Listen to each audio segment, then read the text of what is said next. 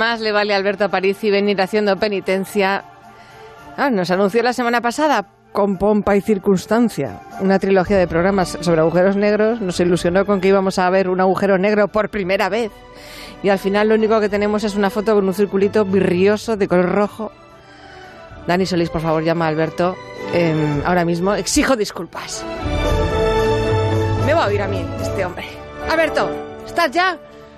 Hola, hola Begoña, buenos días, pero, pero ¿por qué estás tan enfadada? Si, si esto es exactamente lo que anunciamos, si, Ah. si ese círculo un poquito borroso es la luz que está girando alrededor del agujero negro y el hueco que hay dentro del círculo es el agujero negro. Vale, pero yo esperaba una cosa, una cosa mucho más lucida. Vamos, que con Ah. esto pues no hacemos ni un documental decente de estos del espacio, Alberto, por Dios. Bueno, a ver, va- vamos a, vamos a dar un pasito atrás para los oyentes que, que nos sigan día a día la actualidad astronómica, que estoy seguro que son muy pocos, pero bueno, por si acaso hay alguno. Eh, estamos hablando de la primera imagen del Event Horizon Telescope, Sí, lo que es saben, un los oyentes lo saben todo. Claro, Sí. hombre, lo sabe todo el mundo. ¿Qué Un consorcio, un consorcio internacional cuyo objetivo es obtener imágenes directas de agujeros negros. Imágenes directas y borrosas, Alberto. Y borrosas, Begoña. muy borrosas. Begoña, hombre, pero, No, a ver, no, el- el- lo que hay que tener en cuenta Está borroso, es- Alberto Aparici. ¿No lo lo que hay que tener en ¿Estás cuenta, yo, yo siempre lo digo en todos los ámbitos de la vida, las primeras veces siempre decepcionan, ¿vale?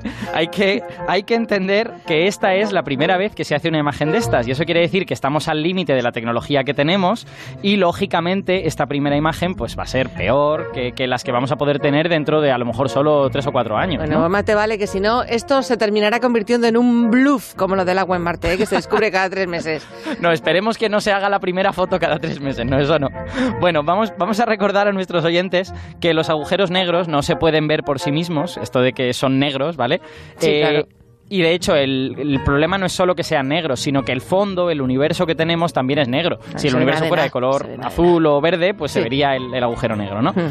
Pero lo que pasa es que si están tragando materia, esa materia forma un disco alrededor del agujero negro Sí. que se pone, a medida que cae el agujero negro, se llega a poner a millones de grados y eso es lo que sí podemos ver. Vale, y entonces vale, digamos estamos que... viendo que- el agujero, estamos viendo la materia que está alrededor del agujero. Vale. Bueno, digamos que, que cazamos el agujero negro Ajá. como una sombra en medio de toda esa luz. Ajá. Digamos que en realidad, y de hecho lo pone en el paper científico, lo que vemos es la sombra del agujero negro. Es esa esfera negra rodeada de cosas que son brillantes. ¿no? Ajá. Y eso es lo que vemos en la imagen. Ah, ¿Y este está especialmente lejos, este agujero negro fotografiado, o no tanto, como dicen?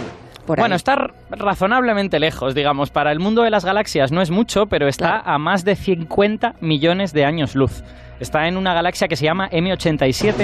Y, y fíjate que qué gente tan preparada llevamos a este programa, Begoña, Sí. que nuestro invitado de la semana pasada, Manel Perucho, Recuerdo. ya apostaba, ya apostaba por este agujero negro en concreto. Ajá. Siempre he querido decir esto. En anteriores episodios de Aparici en órbita, Yo tengo una apuesta. Sí. Ah. Mi apuesta, hombre, no será, no será la simulación de Interstellar, que claro, es una simulación y se ve muy bonito, y no lo ha sido. pero yo creo que será de los dos agujeros negros el más espectacular, la imagen más espectacular será la de M87, que es una radiogalaxia que es la que tiene el agujero negro más tocho, como decíais. Exacto. Pues mira, fíjate cómo ganado, acertó, ¿no? acertó en todo lo que dijo, en que la imagen no iba a ser tan bonita como Interstellar, pero bueno, eso ya lo sabíamos todos, y también en que iba a ser el de M87 el que íbamos a ver. Y lo, lo curioso es que M87 está muy lejos, está a esos más de 50, 53 millones de años luz, eso es mil veces más lejos que el agujero que hay en el centro de nuestra galaxia, pero a cambio este, que se llama M87 estrella, esa estrella significa es la fuente bonita de M87, la fuente más interesante, Ajá. este M87 estrella es mil veces más grande que el de nuestra galaxia. Entonces está mil veces más lejos, es mil veces más grande y digamos que se compensan y vistos desde la Tierra ambos parecen más o menos del mismo tamaño. Por eso eran los dos objetivos, ¿no? Era o vamos a ir a por el de nuestra galaxia o vamos a ir a por este otro, ¿no? Bueno, todo esto está muy bien, Alberto, pero no digo yo que no, ¿eh? Pero, ¿sabes? Es un poco antiguo. Porque ya, Pero esto ya... bueno. no, vamos a ver, esto ya lo Hemos- leímos hemos todo hace una... esperando esto. Vamos a ver, esto ya lo leímos hace una semana. Y la radio es actualidad, es inmediatez, es... es becarios no. Pues pa- para cerrar... Para cerrar tu fastuosa trilogía de agujeros negros, necesitas algo potente que enganche al oyente, Alberto. Pues mira, voy, voy, como dicen los políticos en estos tiempos tan fantásticos en los que estamos de campaña electoral, me alegro de que me haga usted esta pregunta. Pues mira. ¿Y si, ¿Y si te dijera que tenemos disponible a uno de los científicos del Event Horizon Telescope, que es español y que está en directo y en exclusiva para los oyentes de Onda Cero? Eso ya es otra cosa, hombre, mucho mejor que las fotos borrosas estas. Pues, pues déjame que te presente, aunque Sí. no sé cómo de feliz va a estar con tus opiniones sobre, sobre la foto, eh, a José Luis Gómez. Él es investigador en el Instituto de Astrofísica de Andalucía y es uno de los cinco españoles que participan en este consorcio, en el Event Horizon Telescope. Hola, José Luis. Hola, muy buenos días. Buenos días, José Luis Gómez, ¿qué tal? Begoña, lo que no sabíamos, lo que no sabíais es que teníamos una agenda secreta. El presidente de Tankington nos lo ha enviado donos a todos. Tiene vergüenza. Oye, Era el único objetivo de hacer esta foto, conseguir donuts. Claro. José Luis, ¿qué le decís a la gente que, como yo, se queja de que la imagen no es muy buena? ¿Hay, hay Bueno. planes para mejorar esto, esta, la resolución de estas imágenes? Sí, claro que sí. Sí. sí. Eh, vamos a seguir haciendo observaciones de, de M87 y Sagitario A.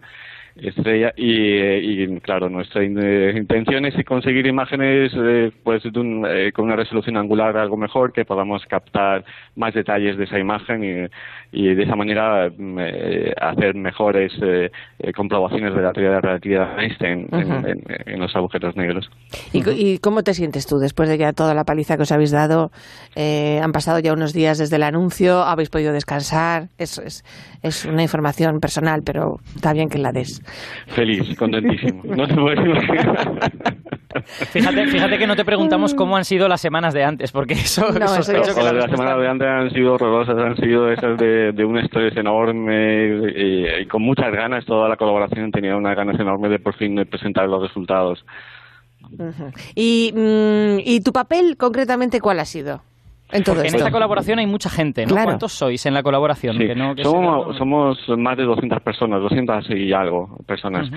Y eh, pues hemos trabajado en, eh, ahí pues cada uno tiene su especialización, ¿no? Entonces hay gente que ha trabajado más en la parte de, de adquisición de datos, reducción de, de los datos, obtención de las imágenes, eh, anal- interpretación teórica.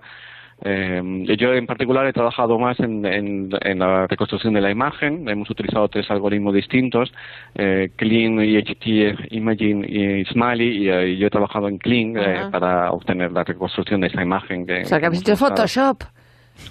Hemos hecho más de dos años de, de Photoshop, de, de intentar eh, obtener la imagen que mejor se ajusta a los datos observacionales. Ha sido un trabajo improbo de, de, de toda esa, eh, mucha gente, como decía antes, ¿no? Y- pero felices todos, porque claro, todos eh, sabíamos que teníamos un resultado muy importante, entonces trabajando con mucha ilusión y con muchas ganas. Habéis José Luis, desbancado... porque la, Sí. la- la lógica de utilizar varios algoritmos, ¿cuál es? Que si todos los algoritmos no te dan lo mismo, ¿no terminas de creerte que la reconstrucción está bien? O... Ajá.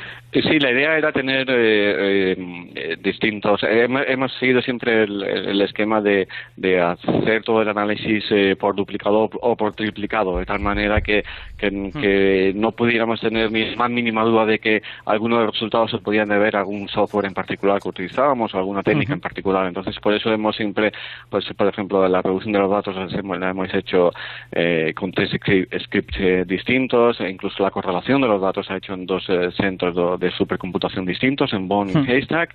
Eh, las imágenes hemos utilizado tres algoritmos distintos. En, eh, en la interpretación, interpretación teórica también hemos utilizado distintos códigos de simulación GRMHD para simular la estructura del agujero negro. O sea que lo hemos hecho todo por duplicado, triplicado, cuantuplicado y quintuplicado. Oye, tengo una pregunta de, de Alberto, no Aparici, de otro Alberto. Eh, ¿Va para ti, Alberto, o va para José Luis? No sé, quien quiera responder. No sé si será una pregunta pertinente, no tengo ni idea. Dice, A verla. dice si eh, Alberto dice que el agujero negro está a 53 millones de años luz, entonces no estamos viendo el agujero negro. Estamos viendo lo que había ahí hace 53 millones de años luz. Hombre. Exacto, exacto, sí, pero además es una de las cosas más bonitas de, de, de la astronomía, que, que cuando miras eh, los objetos en, en el cielo estás, estás mirando al pasado, estás viendo las reliquias de lo, de, de lo que existía por aquel entonces. En el caso de, de M87 estamos viendo el agujero negro como era unos 10 millones de años después de que se extinguieran los, los eh, dinosaurios en la Tierra. Y lo bonito es pensar que estamos viendo esos fotones que estaban a punto de caer en el agujero negro, que están en, el anillo de luz, eh, pero que consiguieron escapar y viajaron durante 55 millones de años por desde el 87 hasta nosotros y, luego los hemos podido capturar. O sea que es, es una cosa eh, que realmente es, es, bastante emocionante pensar que, que, que, esos son los fotones que estamos viendo nosotros ahora en esa imagen, esa rosquilla espacial. Es que en astronomía uno se acostumbra a estas cosas, ¿no? Como, como es imposible ver esa galaxia tal y como es ahora mismo, esta es, digamos, la imagen a la que tenemos acceso de esa galaxia, ¿no? ¿Cómo es ahora mismo? Pues eso lo sabrán pues nuestros descendientes dentro de 50 millones de años, si, si es que sobrevivimos tanto tiempo, claro. Que sois muy viejunos, os dedicáis a esto. Oye, la semana pasada eh, contamos que el Event Horizon Telescope es, un consorcio, ¿no? En el que participan muchos telescopios de todo el mundo. ¿Por qué necesitáis juntaros todos para poder fotografiar el agujero negro? Claro, porque mm, necesitamos la mejor resolución angular posible. Eh, como decía Alberto, eh, tenemos un, es, un, es un objeto muy grande, esos son 6.500 millones de veces la masa del Sol, pero también está a 55 millones de años de luz. Entonces necesitamos tener un, un, telescopio que sea capaz de distinguir esos detalles de un objeto que está tan lejano. Es, para que os hagáis pues, una idea, pues es la resolución angular que tenemos es la que nos permitiría, por ejemplo, desde París, desde Notre Dame, poder leer un periódico de alguien que está sentado en un café Nueva York. Eh, entonces es una resolución angular que hasta ahora no se, ha podido, no se había podido obtener en astronomía y para eso hemos tenido que hacer un telescopio literalmente tan grande como toda la Tierra para hmm. poder obtener esa imagen. Claro, como eso no se puede hacer con material, o sea, no puedes hacer un, telescopio tan grande como la Tierra, lo que haces es combinar datos de telescopios que están en diversos puntos de la Tierra y viendo las diferencias de tiempo, pues si llega la, señal un poquito antes a Hawái y un poquito después a Granada, pues eh, midiendo ese tipo de cosas puedes deducir, por eso has de reconstruir la imagen, por eso realmente no estás simplemente plasmando la imagen, sino que has de ver todas esas diferencias y luego reconstruir a partir de ahí. Sí, pero a, veces le resulta un poco extraño, ¿no? De decir, bueno, a ver, eh, eh, cuando no tengo mi cámara del móvil hago una foto y tengo la foto. A ver, ¿por, qué habláis de reconstrucción? ¿Por qué tienes que utilizar esto? Como decía Alberto, pues eh, lo que tenemos que hacer es hacer lo que se conoce como una técnica que se conoce como interferometría de muy larga base, que lo que captura son los patrones de interferencia entre pares de antenas. De esa manera, al combinar la señal, tienes una antena equivalente tan grande como la máxima separación entre los elementos. En ese caso, es la Tierra en sí. Y a la gente pues le resulta extraño, pero por ejemplo, esa técnica por la que eh, Martin Ryle eh, obtuvo el premio Nobel en 1974, luego se ha aplicado eh, en, otros aspectos. Por ejemplo, si, si vais espero que no hayáis tenido que haceros alguna vez un tag, la imagen que obtienes, que es una imagen que tú la ves y dices, pues es como una imagen de, una cámara de, de, un móvil, pues es, utiliza exactamente la misma técnica de interferometría. Ajá. claro, porque en el, en el tag también digamos que ves la imagen desde varios puntos de vista, ¿no? Y lo que ves al final es una composición de toda esa información. Efectivamente, utiliza la misma técnica de interferometría, efectivamente. Lo he entendido todo ahora mismo, ¿ves? Ahora sí lo entiendo. Y, volviendo al pasado, José Luis, eh, ¿cómo fue esa primera vez que pudiste ver a la imagen del M87 con estrellita? Pues Cuando todavía era todo confidencial, no, no podías decírselo a nadie, todos callados como muertos. Claro, claro. ¿Eh? No, fue la, experiencia más, más emocionante de mi carrera científica. Literalmente se me pusieron los pelos de gallina.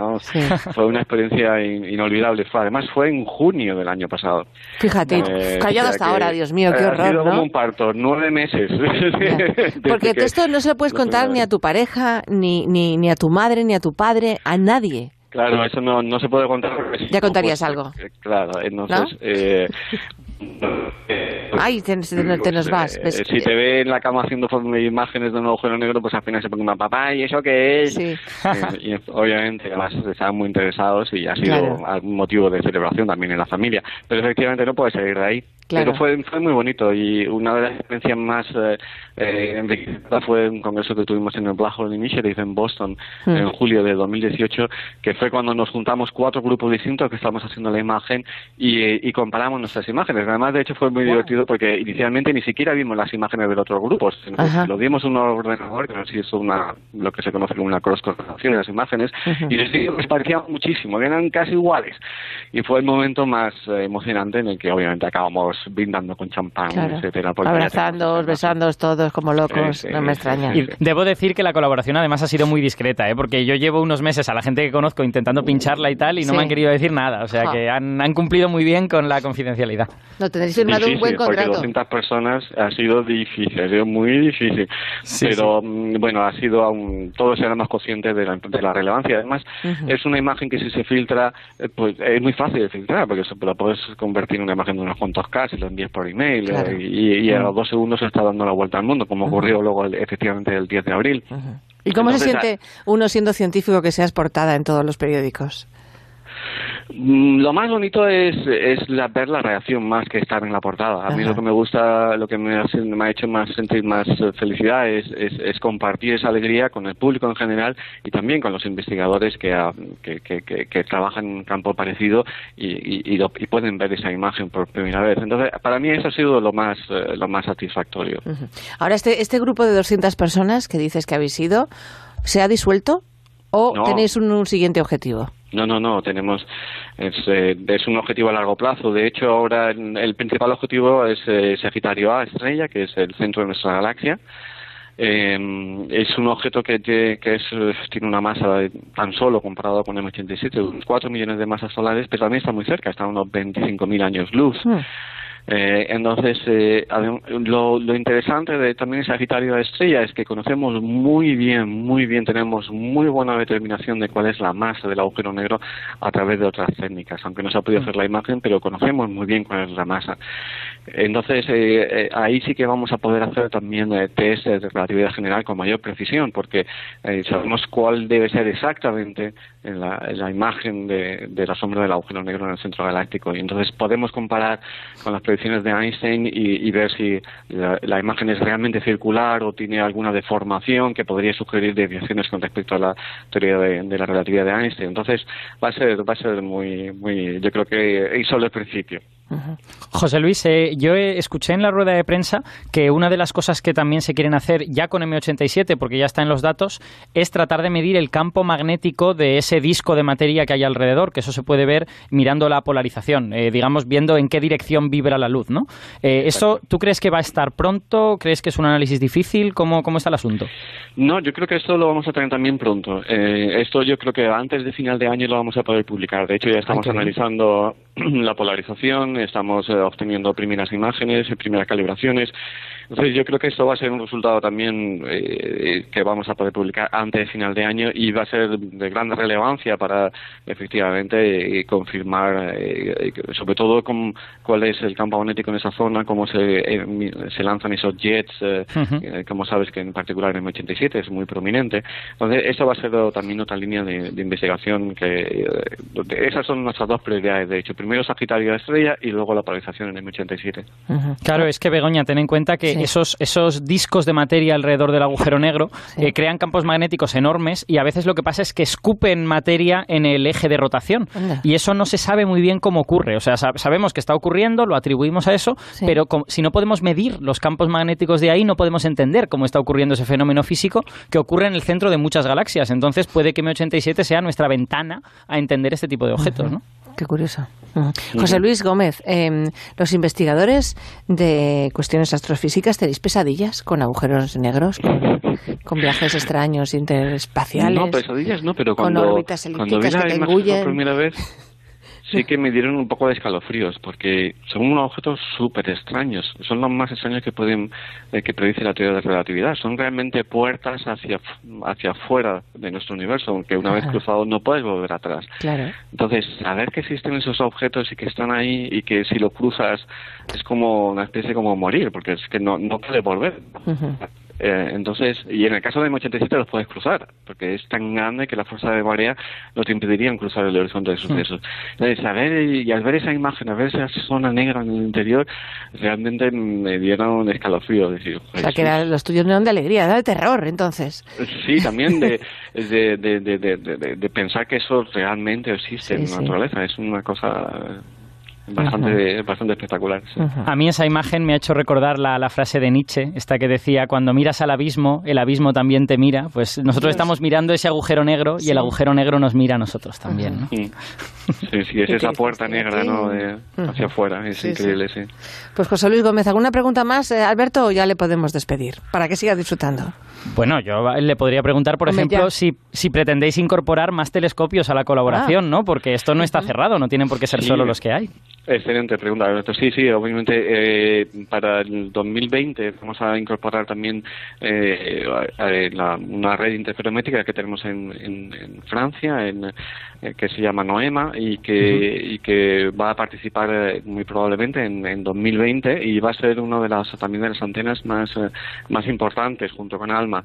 también para 2020 esperamos tener otra antena en Kitt Peak, en, Arizona, con lo cual vamos a mejorar la, la calidad de, la imagen y vamos a poder eh, dar una alegría de Goña y mostrar una imagen que se parezca más Por fin. ahora hecho. A, a Interstellar. José Luis Gómez, ha sido un placer. Un, abrazo fuerte, que pase una buena eh, Semana Santa. Eh, ¿Está trabajando de vacaciones? ¿Cómo está la cosa? Pues ahora mismo trabajando. Que todo sea por la Venga, gracias a vosotros. Venga, hasta luego. Un abrazo. Un abrazo. luego. Pues aquí termina, ¿no? La cosa. Aquí termina, Begoña, la, la trilogía de agujeros negros de Aparicio en órbita. ¿Qué te, ha parecido? Prefiero el padrino, la verdad. pero bueno. Sí. ¿Crees que habrá, crees Alberto Aparici que habrá cuarta parte? Seguro que habrá cuarta parte. O sea, los agujeros negros, la astronomía de agujeros negros no empezó hace tres años, pero en, este, en estos 2010 se ha pegado un acelerón que antes ni se, ni se podía imaginar. O sea, que yo no, no me atrevo a decir qué es lo que pasará en los próximos meses en astronomía de agujeros negros. Ajá. Le podríamos llamar agujeros negros eh, por fin, cuando por fin ajustamos el objetivo, ¿no? Y, la foto salió enfocada. Estaría muy bien esto, que fuera así. que tengas buena Semana Alberto. Tú también, Begoña. Un beso. Un beso grande.